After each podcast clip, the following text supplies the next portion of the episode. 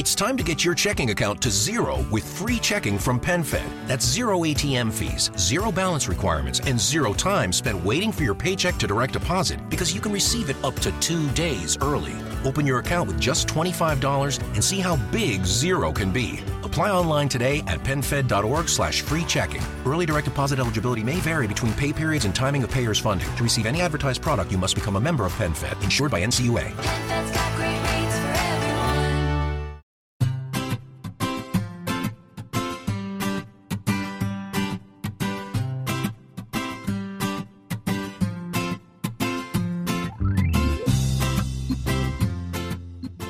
Bienvenidos al capítulo 118 de Perspectiva, un podcast de Milcar FM donde analizamos cada semana todas las decisiones y estrategias de las empresas que nos rodean. Hoy hablaremos de Harley Davidson, la histórica empresa que hizo de su producto un estilo de vida, y tendremos también a Ethan González hablándonos como siempre del sector de la geología.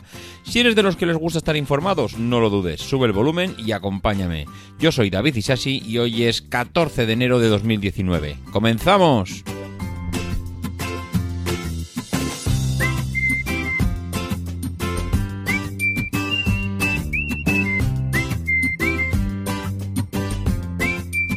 Muy buenas a todos, ¿cómo estamos?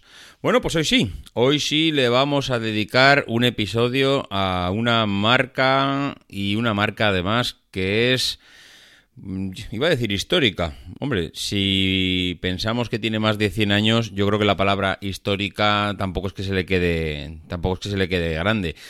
Es una marca Harley Davidson que no sé, yo por ejemplo no soy usuario, nunca he tenido una moto, nunca he, em, nunca me he interesado por el mundo del motociclismo, nunca he sido un fanático de, de las motos, es verdad que algunas son bonitas, es verdad que algunas te llaman la atención, pero mm, eh, para mí es un éxito. Es un éxito el que alguien que no, con, no es amante de las motos, no conoce el mundo del motociclismo, ni siquiera ve las carreras que hay en la televisión cuando, cuando cada 15 días hay una carrera de motos, pues mm, que yo conozca Harley Davidson, pues quiere decir mucho sobre la marca y quiere decir mucho sobre una empresa que, como decíamos antes, es, es centenaria ya solo que alguien que no, no le guste el mundo y que esté, eh, vamos, que sepa lo que es una Harley Davidson, pues no sé si se puede decir de muchas marcas. Posiblemente si me gustasen los barcos,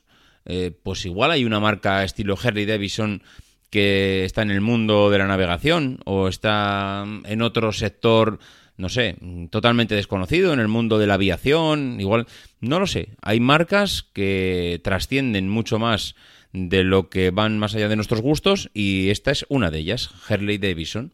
Bueno, pues hace tiempo ya que quería, tenía apuntado a hablar de esta marca, lo que pasa, pues como siempre, lo que venimos comentando en todos los podcasts, un día por una cosa, otro día por otra, al final, pues la actualidad va mandando y no deja hueco pues a, a hablar tranquilamente y sosegadamente de estas marcas que realmente tienen mucha historia detrás. Eh, Harley Davidson comenzó su andadura en el año 1901. Eh, estamos hablando de que es pues justo, justo principios del, del siglo XX, pero que poco le faltó para ser una empresa del siglo XIX. Es una auténtica eh, bestialidad pensar que nació en el año 1901 y que estamos en el año 2019 y todavía eh, sigue en marcha y sigue vigente y sigue funcionando esta, esta marca. Pero bueno, eh, vamos a remontarnos a aquel año para conocer un poco eh, la historia y cómo ha venido hasta aquí Harley Davidson. Es el año ya 1903, es una fecha ya más clave en esa historia, la historia, digamos, en general de los medios de transporte. Fue el año cuando Henry Ford lanza al mercado su modelo A y mientras los hermanos Wright eh, conseguían eh, su famoso despegue. Por otro lado, la institución norteamericana eh, nació cuando un joven de 21 años llamado Williams S. Harley y su amigo Arthur Davidson toman la resolución de concretar sus proyectos que hasta aquel instante solo parecían pues un hobby que tenían y que eh, se lo pasaba muy bien y que les entretenía bastante, pero son don chavales que bueno, que ya eran estaban inquietos y, que necesitaban pues un poco plasmar esas ganas que tenían y esa ilusión por las motos, ¿no? Eh, Fue en cambio un dibujante industrial, un dibujante de origen alemán, Emin Kruger, que había conocido las primeras motos construidas en Europa y que trabajaba en la Barth Manufacturing Company de Milwaukee, donde Harley ejercía como dibujante. Harley, recordar, William Harley, uno de los fundadores, y eh, Davidson como modelista. Es decir, ellos trabajaban en una empresa y trabajaban juntos, uno como dibujante y otro como modelista. Bueno, pues combinan los conocimientos eh, de este chico, de Emil Kruger, que estaba expatriado, con la experiencia de que ya había adquirido en la fabricación de bicicletas y la sabiduría profesional que tenían ellos, y pasan varias veladas y varios fines de semana investigando y experimentando en el, en el sótano eh, que ellos tenían, el sótano de un taller.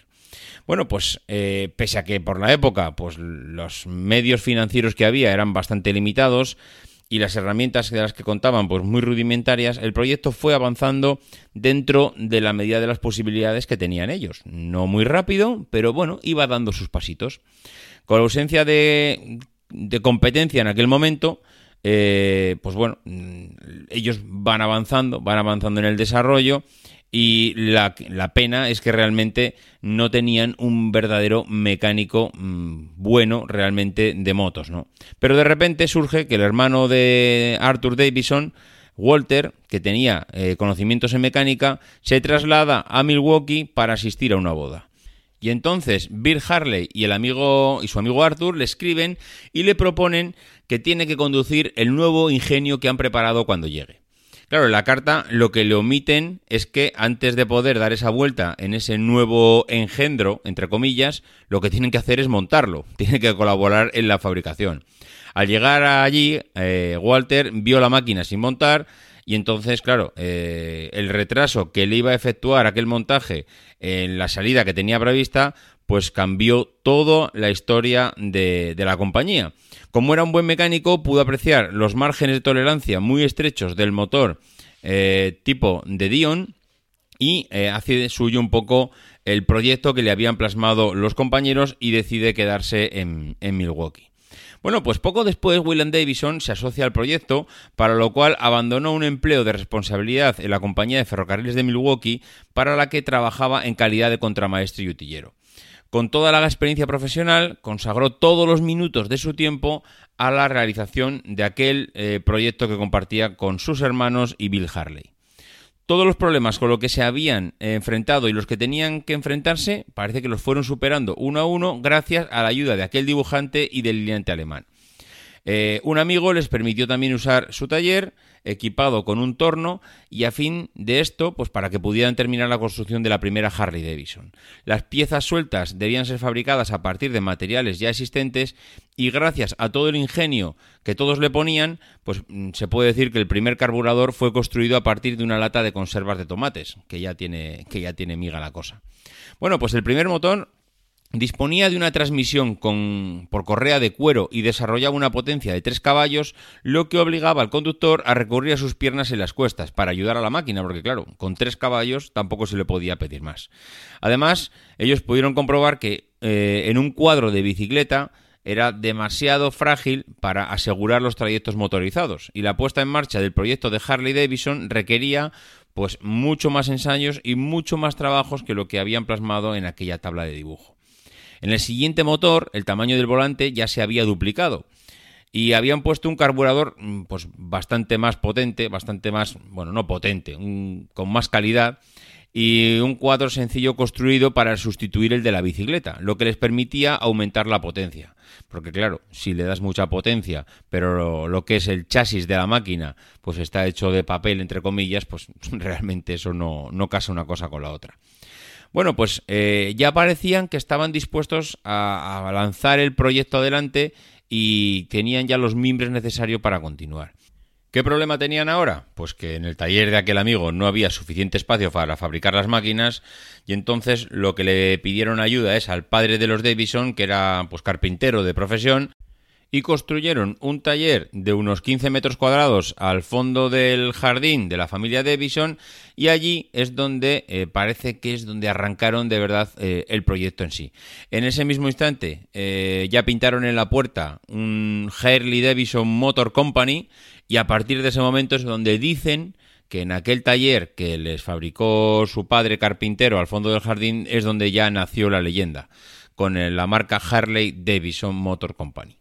Bueno, pues eh, como Bill Harley había concebido la primera motocicleta, los hermanos Davison acordaron que, eh, que el nombre de aquel eh, figurase en primer lugar, ya que, bueno, había, había él realizado aquella primera eh, motocicleta. Eh, en ese año construyen tres motocicletas eh, con motores de 10 pulgadas cúbicas, que eran monocilíndricos, de 3 caballos de potencia, y en el año 1909 introducen el, motor de, el motor de dos cilindros en V con ángulo de inclinación de 45 grados, de 49 pulgadas y media, y que producía 7 caballos de potencia. Ya lograba alcanzar una velocidad de 60 millas por hora, el cual eh, caracteriza desde entonces el famoso motor V-Twin. Bueno, pues las primeras Harley Davidson se denominaron Silent Gris Philo como eh, referencia a su color estándar, el, el, gris, y al silencio de su funcionamiento, pues eran máquinas que estaban concebidas para ser realmente eh, pues una, una, máquina, una moto de ruta, ¿no? En el año ya 1913, la primera Harley Davidson había cambiado de dueño ya varias veces, había recorrido eh, 160.000 kilómetros, eh, siempre con las piezas de origen, claro, y desde el principio fue, mm, pues, característica típica la solidez que tenía la motocicleta. Eh, ya al año siguiente, en el año 1904, doblaron el tamaño del taller original, eh, ocho máquinas salieron ya por las puertas, eh, un año más tarde... It's time to get your checking account to zero with free checking from PenFed. That's zero ATM fees, zero balance requirements, and zero time spent waiting for your paycheck to direct deposit because you can receive it up to two days early. Open your account with just $25 and see how big zero can be. Apply online today at penfed.org slash free checking. Early direct deposit eligibility may vary between pay periods and timing of payer's funding. To receive any advertised product, you must become a member of PenFed, insured by NCUA. Volvieron a doblar la superficie. En ese mismo año de 1905, la empresa contrató un empleado que fue de gran ayuda para los fundadores. Las primeras oficinas se edificaron en Milwaukee en el año 1905, año en el que la producción alcanzó ya las 50 unidades. Fijaros en qué poquito espacio de tiempo. Estamos hablando de que los primeros diseños y las primeras, digamos, conversaciones eran en el año 1901. Hablamos de que en el año 1903 es cuando eh, montan el taller. En un año después tienen que doblar el tamaño del taller y en el año 1905 hablamos ya de montar las primeras oficinas y ya fabricando 50 unidades.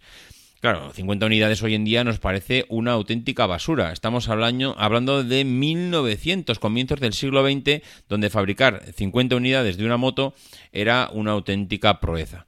Bueno, pues el, el aumento de la demanda de las Harleys era tal que tuvieron que contratar a cinco empleados más. En aquella época, el señor Bill Harley, Arthur, Walter y Willett Davison habían abandonado ya sus empleos para consagrar todo el tiempo y todas sus fuerzas a la nueva empresa.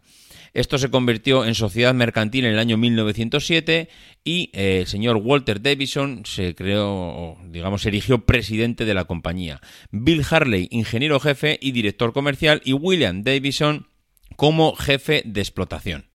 Los clientes, los motoristas, ya apreciaban la Harley Davidson monocilíndrica de 1908, que alcanzaba una velocidad de 70 km hora, pero Bill Harley, que durante todo este tiempo había obtenido, eh, digamos, mmm, había cursado la carrera de ingeniero en la Universidad de Wisconsin, intentaba por todos los medios aumentar la potencia. Él ya estaba viendo que eh, una de las claves de la máquina era seguir aumentando la potencia porque eso le iba a dar eh, digamos, más visibilidad en el mercado de las motocicletas y que por ahí es donde tenían que desarrollar su futuro. En lugar de modificar la concepción del monocilindro que había asegurado el gran éxito del modelo que habíamos comentado antes, la Silent Green Philo, decide aumentar la potencia recurriendo a dos cilindros. Él ve que en un solo cilindro pues puede tener ya un techo bastante cercano y recurre a los dos cilindros. El concepto de V-Twin de 45 grados surge de esta decisión que parecía que iba a convertirse en el símbolo de las Harley Davidson, que ese es el bloque que vemos, esa silueta inconfundible de, de motor que todos conocemos. Aunque la motocicleta era un vehículo utilitario, era evidente que eh, la creciente importancia que tenía el deporte ya motociclista de la época debido a, a la forma que tenía la máquina, pues parece que todo el mundo empezaba a asociarla con el deporte de la velocidad. Desde los primeros años los deportistas comprobaron las posibilidades de las motos en pruebas de velocidad, resistencia, la fiabilidad y en todo tipo de carreras.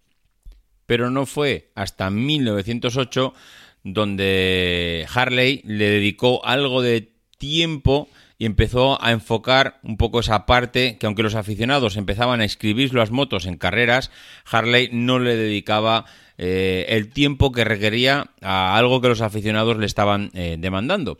En algo que estaba dedicado en cuerpo y alma eh, el señor Bill Harley, que hay que reconocerle que en cierto modo tenía razón y es en seguir desarrollando la máquina, en seguir desarrollando la moto, es que eh, en 1912 Bill Harley presentó el primer embrague para motocicleta, que fue un exitazo comercial.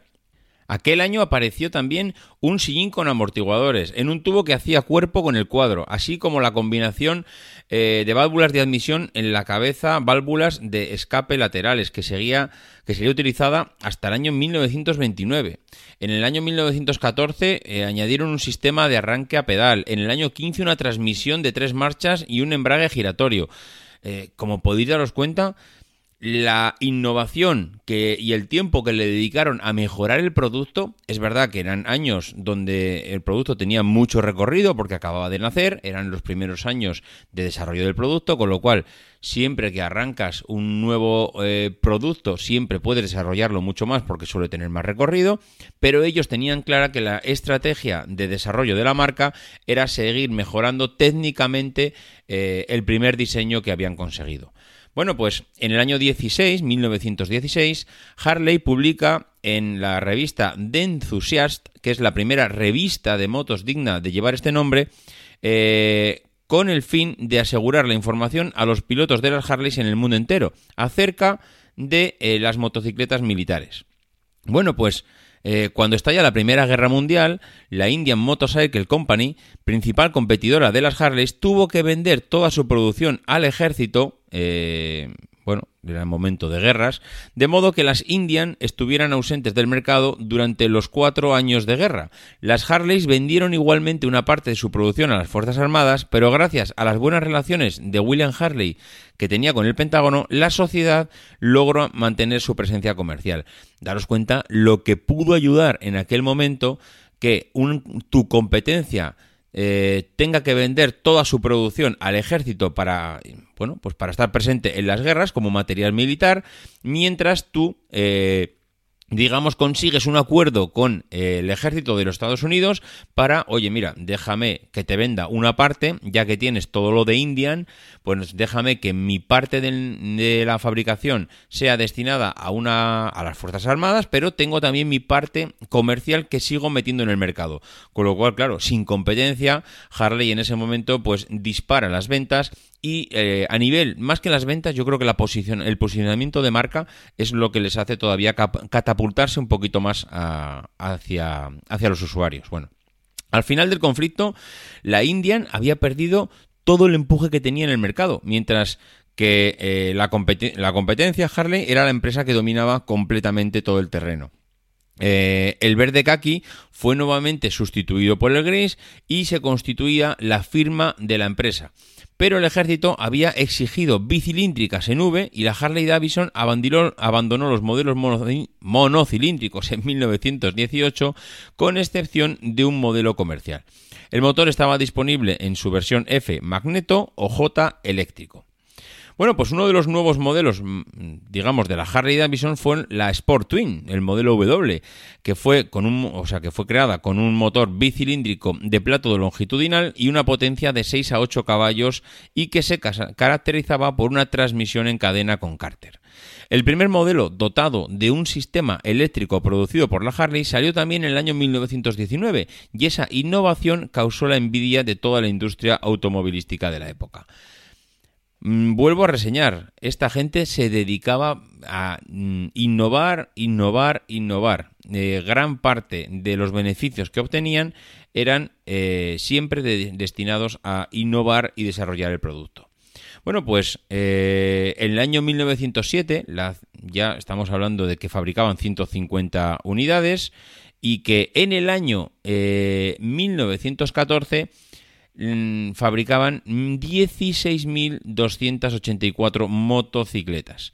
Bueno, pues eh, es un. Bueno, la fabricación subió exponencial y ya, como hemos dicho, pues cuando llegó la- las guerras mundiales, pues mm, se convirtió en uno de los proveedores del ejército y entonces ya cuando empezó a fabricar decenas de miles de vehículos, permitiéndole, como hemos comentado antes, mm, digamos, diversificar en los dos mercados, la parte que le pedía el ejército de los Estados Unidos y la parte comercial. Hay una cosa que a Harley le vino bastante bien aprovechando las guerras mundiales, y es que ayudó a difundir su producto por todo el mundo y lo que ayudó es a crecer la fabricación a niveles bestiales, porque si bien hablábamos que en el año eh, 14 fabricaban 16.000 motos, en el año 29 eh, hablamos de que la fabricación superó las 90.000 unidades. Como decíamos antes, la fabricación fue exponencial, pero no solo le ayudó a crecer a nivel de fabricación, sino que lo que le ayudó es a distribuir su marca por el mundo. Cuando terminó todo este periodo de guerras, y como digamos que Harley fue de las pocas marcas que sobrevivieron en la industria, eh, volvió a lograr un segundo contrato con el ejército norteamericano y eh, durante la Segunda Guerra Mundial lo que le llevó a esa edad de oro que mantuvo durante la Guerra de Corea. Bueno, posteriormente la sustituyeron por Jeep, que es la que, era, digamos, el principal proveedor de coches eh, de coches eh, militares. Y como curiosidad, muchos excombatientes introdujeron las choppers, las motocicletas, la mayor, bueno, la gran mayoría fabricadas ya por Harley, a las que le quitaban todas las partes que no eran necesarias, como el guardavaros, por ejemplo, para dotarlas de mayor velocidad y de menor peso. Pero ya en los años siguientes, la compañía vio como su éxito y reputación caía en picado, mientras que por un lado la aplicación de las nuevas tasas e impuestos encarecían enormemente la exportación y venta de motocicletas, por otro, el, cine, Hollywood, asoció las Harleys como un estereotipo negativo del conductor, debido a que las películas pues prácticamente solo se les presentaba como maleantes y violentos. Todo aquel que montaba en una Harley era el malo de la película. Y esto, aunque parece una tontería, fue lo que marcó la estrategia de Harley durante los siguientes años. Para colmo, los incidentes de Hollister, el, ascenso de las famosas bandas de moteros, dañaron bestialmente la imagen de marca que tenía Harley. En el año 65, la tercera generación de la familia Harley querían abandonar la compañía. La verdad es que estaban ya hartos del negocio y eh, lo que hacen es venderla a AMF, es American Machine and Foundry, y las ventas aumentan porque, mm, eh, bueno, esta gente lo que hace es, eh, es digamos, pro promocionar mucho el producto, pero ¿qué hacen en, eh, en sentido contrario? Pues desarro no desarrollan nuevos modelos. With the Planet Fitness Black Card, you don't just get a great workout, you get a great perk out because your membership is packed with perks. For $1 down and $24.99 a month, you'll get perks like access to any of our 2,400 clean and spacious locations. Bring a friend anytime and both work out with tons of equipment that'll give you that big fitness energy. Relax in the Black Card spa and more. Work out and perk out with the PF Black Card. Join for just $1 down and $24.99 a month. Sign up for the PF Black Card for $1 down and get all the perks. Deal ends November 22nd. See Home Club for details. With the Planet Fitness Black Card, you don't just get a great workout, you get a great perk out because your membership is packed with perks. Join for just $1 down and $24.99 a month. Sign up for the PF Black Card for $1 down and get all the perks. Deal ends November 22nd. See Home Club for details. que es lo que a lo que se había dedicado Harley durante todo este tiempo. Recordar que durante los primeros eh, 50, 60 años de la historia de Harley se había dedicado a desarrollar nuevas eh, motos y potenciar los productos que tenían. Y claro, lo que hace en ese momento el comprador es yo de esto me olvido, intento sacarle el máximo beneficio al producto actual. Con lo cual, las ventas, es verdad que crecieron cuando la familia vendió a AMF, pero claro, mmm, lo que mmm, enseguida se dieron cuenta que lo que no habían desarrollado era el producto y se habían quedado un tanto estancados. Pero asociamos a lo que habíamos dicho antes, llega la época de oro de Harley Davidson, porque esa imagen de, de maleantes, de moteros que Hollywood le estaba dando porque todo el malo de la película montaba en una Harley, bueno, pues eh, hace que Harley se convierta en ese rey de los caminos en la década de los 50 y 60. El rock and roll, a través de Elvis Presley, James Dean y otros artistas, pues convierten estas máquinas en un símbolo de la generación. Hollywood se encarga de, digamos, mostrarles al gran público esa imagen de rebeldes y pandilleros y las vestimentas que tenían de chaquetas de cuero, mm, bueno, las camisas armangadas, los famosos pantalones jeans, eh, pues hace que esa indumentaria sea ya característica de los motociclistas. El mundo empieza a ver las Harleys en las películas más famosas de la historia, The Wild One, eh, Rebelde sin causa, Easy Rider, eh, mm, bueno, no sé, hay innumerables películas en las que la Harley es, no voy a decir la protagonista de la película, pero en el que es algo mm, casi tan importante como el vestuario de los, eh, de los actores. ¿Qué pasa? Que en el año 1969, eh, cuando, mm, bueno, cuando ya la empresa había sido adquirida por AMF, pues eh, la calidad empezó a, bajar, mm, ya se, se vendía muchísimo y la competencia de las, de las motos japonesas que se vendían a un tercio del precio afecta gravemente a la fábrica. Sumamos dos cosas. No habían desarrollado el producto, habían parado de desarrollar el producto y se encontraron con una competencia que era pues eh, realmente feroz. Estamos hablando de un tercio del precio al que vendían ellos las motos. ¿Qué pasa? Pues que esto hace que en 1980 estén a unos cuantos pocos minutos de cerrar eh, Harley Davidson y de cerrar la fábrica. Fueron 13 ejecutivos de la fábrica los que lograron salvarlo de su liquidación y, eh, y, la- lo que hicieron es comprarla. Se cerraron varias plantas y se decidió eh, volver a lo que sabían hacer mejor, que eran hacer, hacer motos. Bueno, pues en 1981 el diseñador Davison, nieto de William Davison, eh, decide volver a comprar la empresa de sus antecesores y lo que a todas, luces parecía un mal negocio, ya que las ventas habían caído eh, a 28.000 unidades en 1982. Recordar que la posguerra mundial estaban sobre las 90.000. Bueno, estaban en el año 82 alrededor de las 28.000 unidades. La mítica marca, no podía competir eh, con lo que cada vez eran más baratas y, y más eh, modernas motos de importación. Pero eh, la ayuda llegó del Estado y en 1983 el presidente americano Ronald Reagan impuso un arancel a las motocicletas japonesas importadas que aumentó el coste de las mismas un 40%. En el año 87 Harley Davidson anunció que era rentable de nuevo.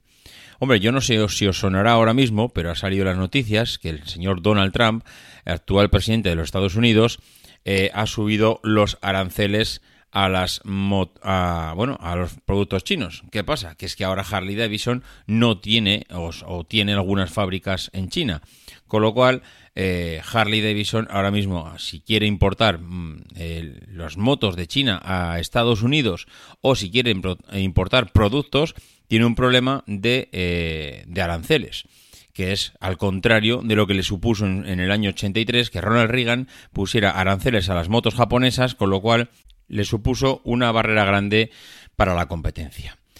Pero ya sin acabar los años 80, eh, Harley Davidson hace un movimiento que realmente es interesante. ¿Por qué? Porque hasta ahora se había fijado en un segmento de mercado que realmente estaba dispuesto a pagar un precio bastante alto por las motos Harley, porque una moto Harley pues no es precisamente la gama baja del mercado, y eh, yo creo que intentaron ampliar esa, esa base de usuarios, esa base de clientes, buscando otro tipo de cliente eh, a, un, a un precio que, o que estaría dispuesto a pagar una, una moto a un precio más, más barato. Eh, ¿Qué hicieron? Bueno, pues a la compañía eh, de moto- motocicletas deportivas, eh, Buell Motorcycle Company, eh, le habían vendido 50 motores en el año 87 y eh, pues a raíz de esta asociación, mm, estos de Buell consiguen o, siguieron comprándole motores a Harley Davidson hasta el año 93. Y fue en ese momento cuando Harley Davidson le compra el 49% de las acciones a Buell Motorcycle Company y incrementa su participación en, eh, hasta el 98% en el año 98 y el 100% hasta el, en, el, en el 2003. ¿Por qué hace esto? Pues lo hace esto porque parece ser que es un intento por atraer eh, novatos al motociclismo y en particular a las motos Harley. Eh, Buell desarrolló una motocicleta de bajo costo y de bajo mantenimiento y eh, la motocicleta de un solo cilindro resultante fue introducida al mercado en el año 2000 y fue fabricada hasta el 2009, la cual, de acuerdo con la compañía, con Buell, iba a tener ese último año de producción. Pues bien, el 15 de octubre de 2009, Harley Davidson emite un comunicado en el que informaba que iba a discontinuar la línea Buell y a cesar su producción inmediatamente. Las razones, enfocarse en reforzar la marca Harley Davidson y eh, la compañía pues iba a renunciar a vender eh, esas motocicletas Buell. Por lo que el señor Eric Buell, que había fundado la compañía, eh, continuó fabricando y sar- y desarrollando pues, la moto de carreras que había fabricado hasta ese momento.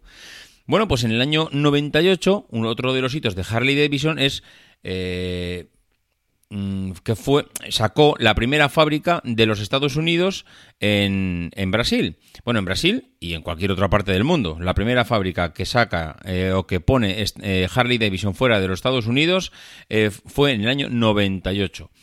La verdad es que era un hito por aquel entonces sacar la fábrica de Estados Unidos.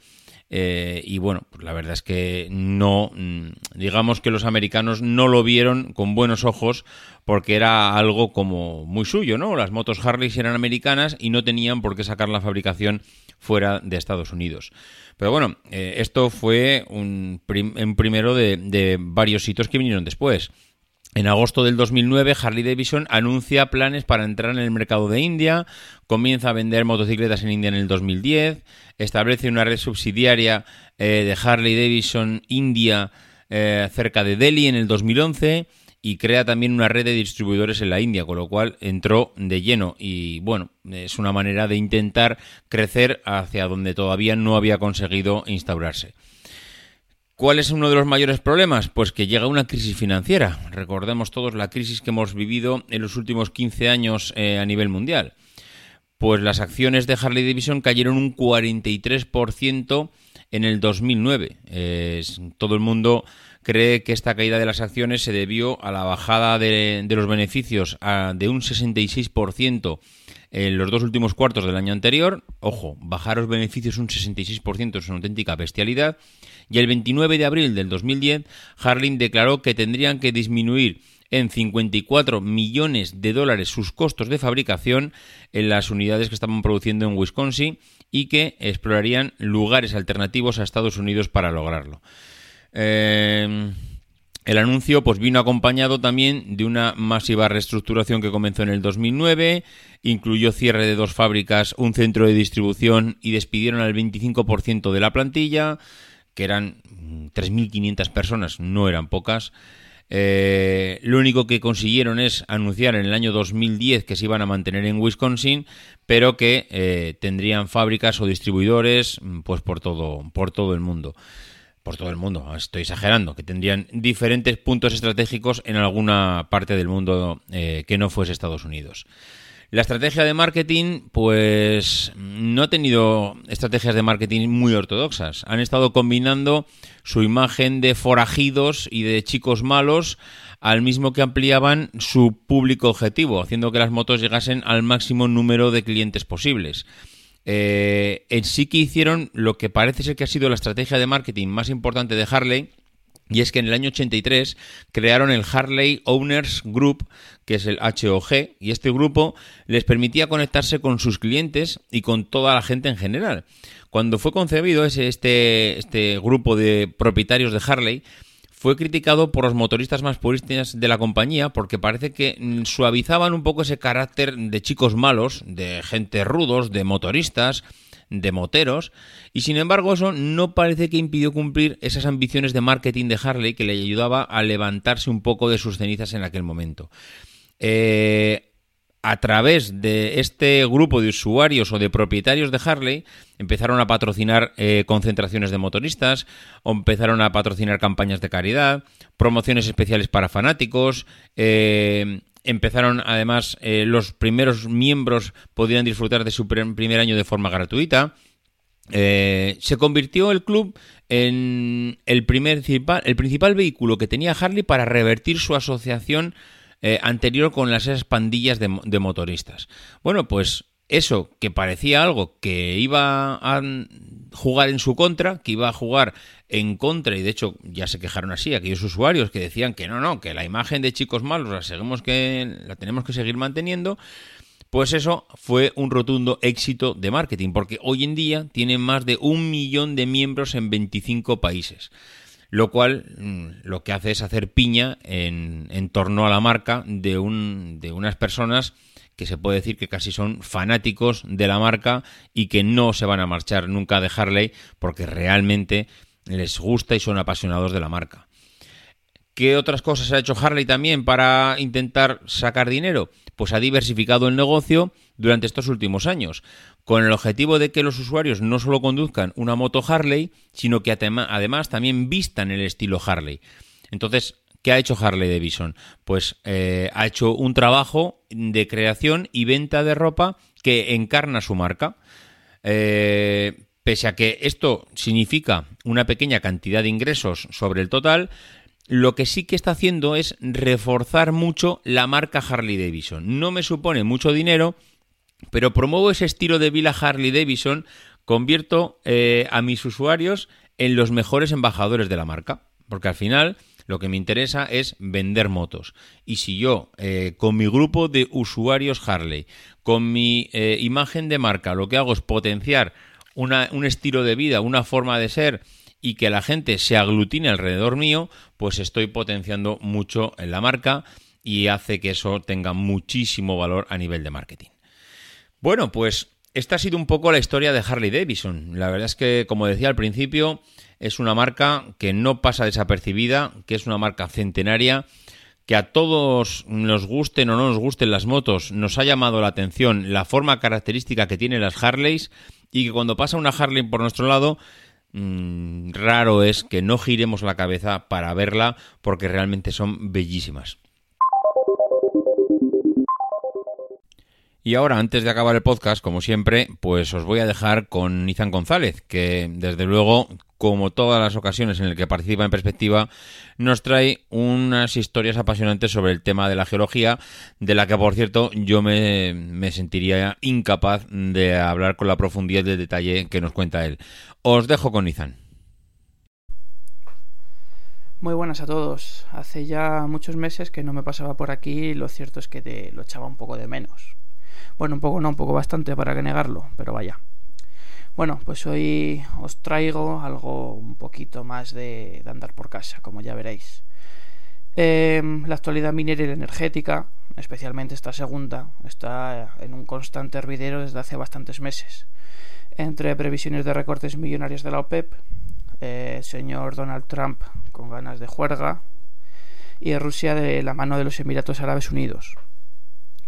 Pero co- como el escuchante o el oyente medio de perspectiva seguro que está más que de sobreinformado de todo esto, hoy os traigo algo más de andar por casa y algo que no está tan en boga de, de los medios de comunicación. Para los que no lo sepan, Extremadura, sí, sí, nuestra Extremadura, es una de las comunidades autónomas con una tradición minera más importante. Eh, en España, claro. Eh, aunque cuando hablamos de minería, perdón, aunque cuando hablamos de minería en, en, este país, en España, nos vienen a la mente pues, los clásicos mineros hasta arriba de carbón, eh, las cuencas asturianas. Lo cierto es que otras regiones, eh, principalmente hoy en día, pues no, no le andan a la zaga. En el año 2017, Extremadura tenía licencias para 159 explotaciones mineras y en este 2018, que acaba de terminar, acabamos de, estrenar el 2019, pues se están tramitando 230 nuevos, nuevos proyectos para la extracción mineral. El desglose es de 85 proyectos mineros que tienen permiso para investigación, es decir, todo trabajo antes de poner en valor un yacimiento. Otros 62, ah, perdón, antes de poner en explotación un yacimiento. Concretamente lo que están haciendo es poner en valor lo, y estudiando lo que hay debajo.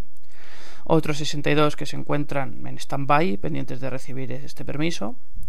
49 proyectos con concesión de explotación y 39 licencias pendientes de autorización para la extracción de áridos. El mundo de los áridos, no sé si alguno estáis más metidos en este tema, pero el mundo de los áridos es un universo completamente paralelo que en el que no voy a entrar. Pero bueno. Entre los proyectos más ambiciosos encontramos un yacimiento de cobre-níquel en Monesterio eh, y una mina de wolframio en Almoharín, eh, la primera en Badajoz y la otra en la provincia de Cáceres. La Apacense tiene unas reservas minerales de 3.45 millones de toneladas y se encuentra actualmente parada por los bajos precios de cobre y del níquel. Pero de ponerse en marcha será la única que utilice minería subterránea. Es por eso que le he querido dar así un poco más de, protagonismo. Eh, la segunda, eh, la de Cáceres, eh, se está considerando como uno de los mayores yacimientos de. Se ha considerado, perdón, como uno de los mayores yacimientos de wolframio del mundo occidental, claro, con unas reservas calculadas de 29,8 millones de toneladas.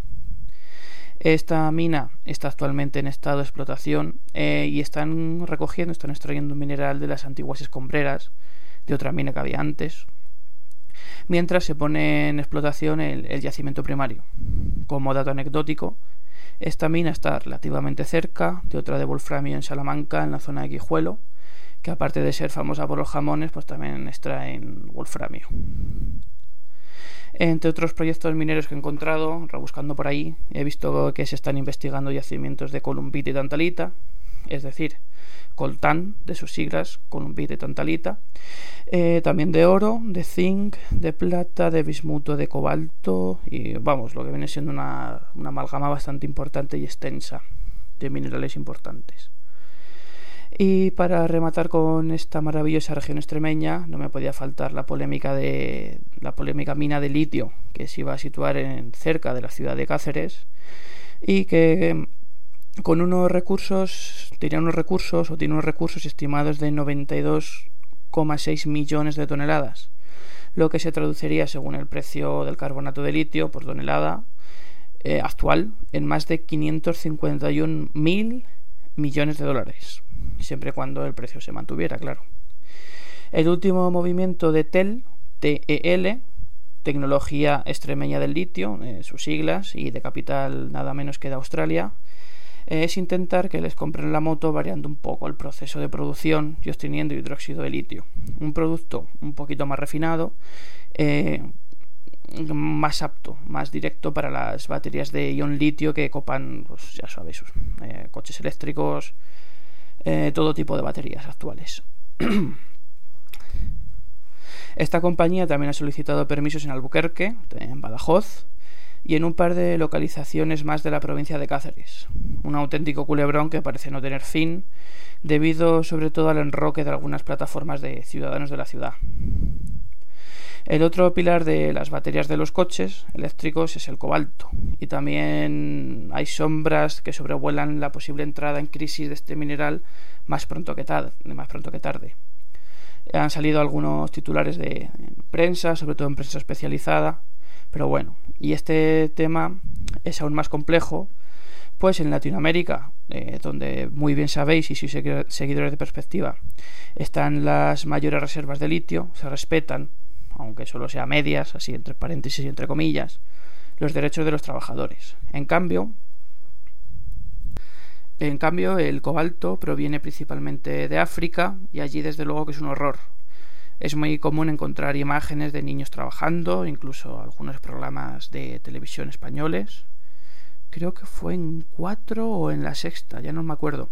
Lo que sí que recuerdo que fue el periodista Jalis de la Serna, han ido a minas de coltán y se ven auténticas atrocidades. Esto choca de lleno con la paralización de la minería en Europa, donde por fortuna las leyes amparan en gran medida al trabajador y al medio ambiente, claro.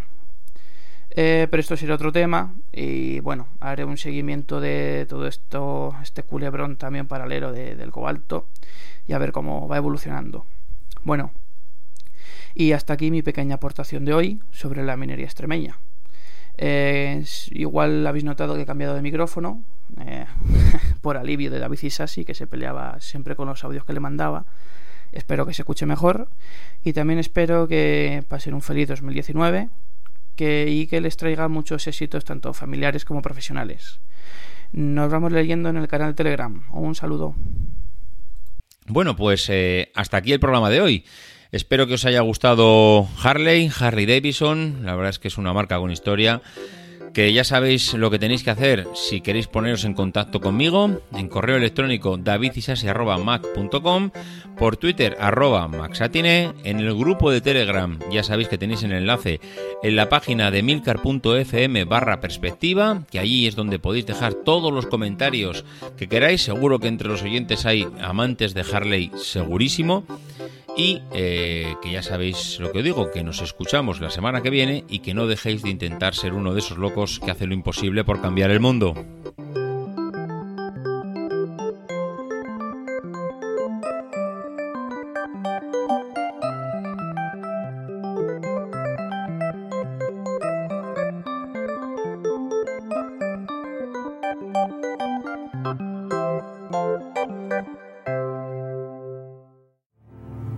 Because the people who are crazy enough to think they can change the world are the ones who do.